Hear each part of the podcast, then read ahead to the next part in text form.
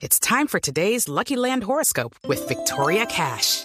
Life's gotten mundane, so shake up the daily routine and be adventurous with a trip to Lucky Land. You know what they say. Your chance to win starts with a spin.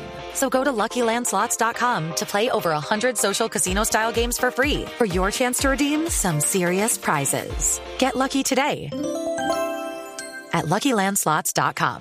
Available to players in the U.S., excluding Washington and Michigan. No purchase necessary. VGW Group. Void or prohibited by law. 18 plus. Terms and conditions apply.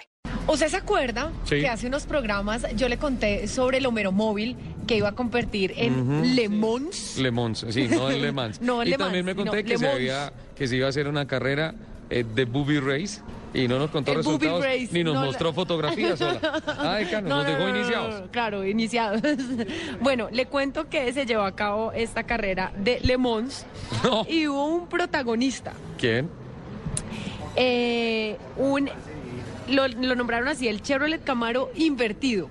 Les tengo que enviar fotos para que lo vean El porque es un Camaro invertido. Claro, es lo obviamente lo cortaron, lo le adaptaron y tiene las llantas de para arriba. No le puedo creer.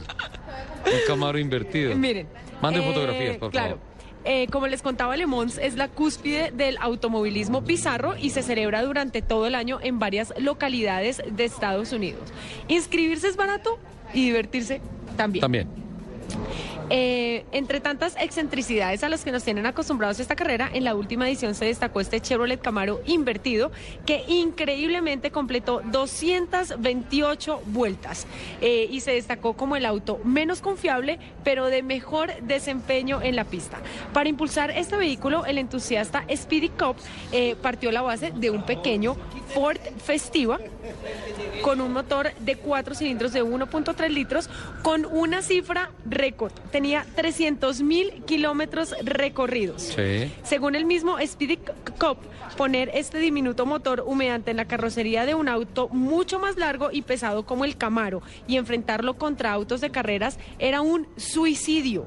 Pero no importaba, se sentía como un chico de 8 años atrapado en el cuerpo de uno de 40 con suficiente talento como para sacar una de sus ideas locas. Acabo de ver la fotografía, por este favor. auto se llevó todas las miradas y el gran premio del auto menos confiable, pero con mayor, con mejor desempeño en la pista.